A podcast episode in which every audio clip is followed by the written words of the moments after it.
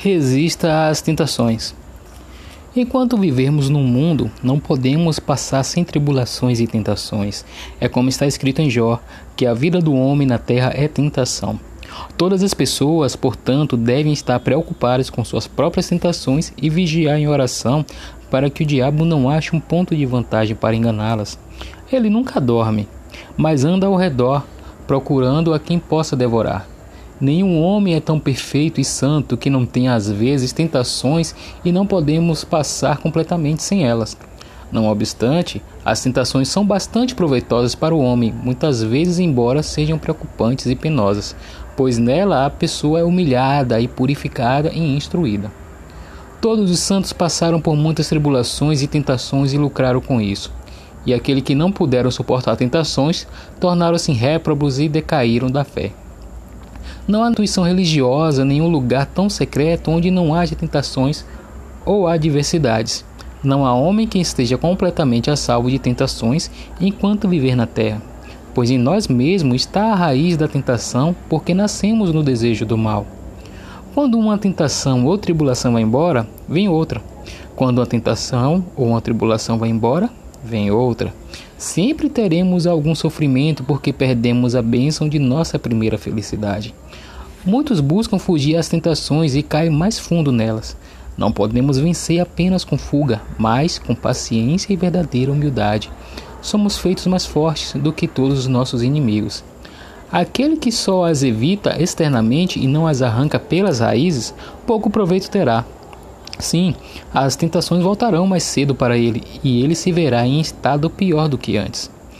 Pouco a pouco e por paciência constante, através da ajuda de Deus, você há de vencer mais facilmente do que com violência e sua própria importunação.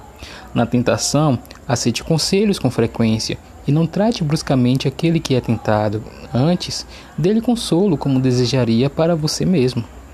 O começo de todas as tentações para o mal é a inconstância de mente e a pouca confiança em Deus.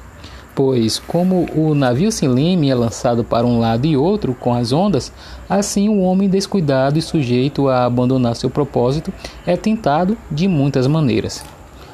O fogo prova o ferro e a tentação. Um homem justo, muitas vezes não sabemos o que somos capazes de fazer, mas a tentação mostra-nos o que somos. Devemos, contudo, ser vigilantes, especialmente no início da tentação. Nesta hora, o inimigo é vencido mais facilmente, se de modo algum lhe for permitido entrar pela porta de nosso coração.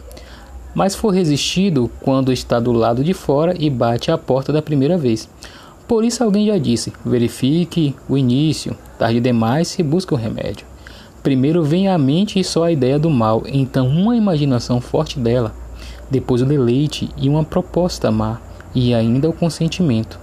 E assim, pouco a pouco, nosso inimigo mal ganha entrada completa, porque não é resistido de início. E quanto mais tempo o homem leva para resistir, tanto mais fraco ele se torna diariamente em si mesmo e o inimigo mais forte contra ele. Alguns sofrem tentações mais pesadas no começo da vida cristã, outros no fim. Ainda outros são muito perturbados durante quase a vida inteira. Alguns são tentados muito levemente, de acordo com a sabedoria e equidade da designação divina, que pesa os estados e merecimentos dos homens e ordena todas as coisas para o bem-estar de seus escolhidos. Não devemos, pois, nos desesperar quando somos tentados, mas ainda mais fervorosamente implorar a Deus que se digne ajudar-nos em toda tribulação ele que certamente, segundo a palavra de Paulo, com a tentação, providenciará um escape para que possamos suportar isto. Por isso, nós nos humilhamos debaixo da poderosa mão de Deus em toda tentação e tribulação, porque Ele salvará e exaltará os humildes de espírito. Em tentações e tribulações, um homem é testado enquanto tem aproveitado, e conforme isso, sua recompensa é maior e sua virtude tornada mais clara.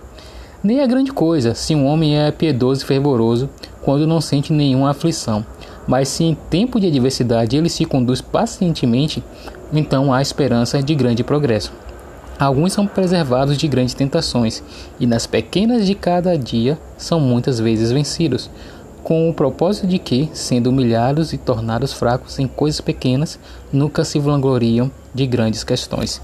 Eu sou o Gutocos do e esse foi o capítulo 13 da obra A Imitação de Cristo de Thomas de Kempis.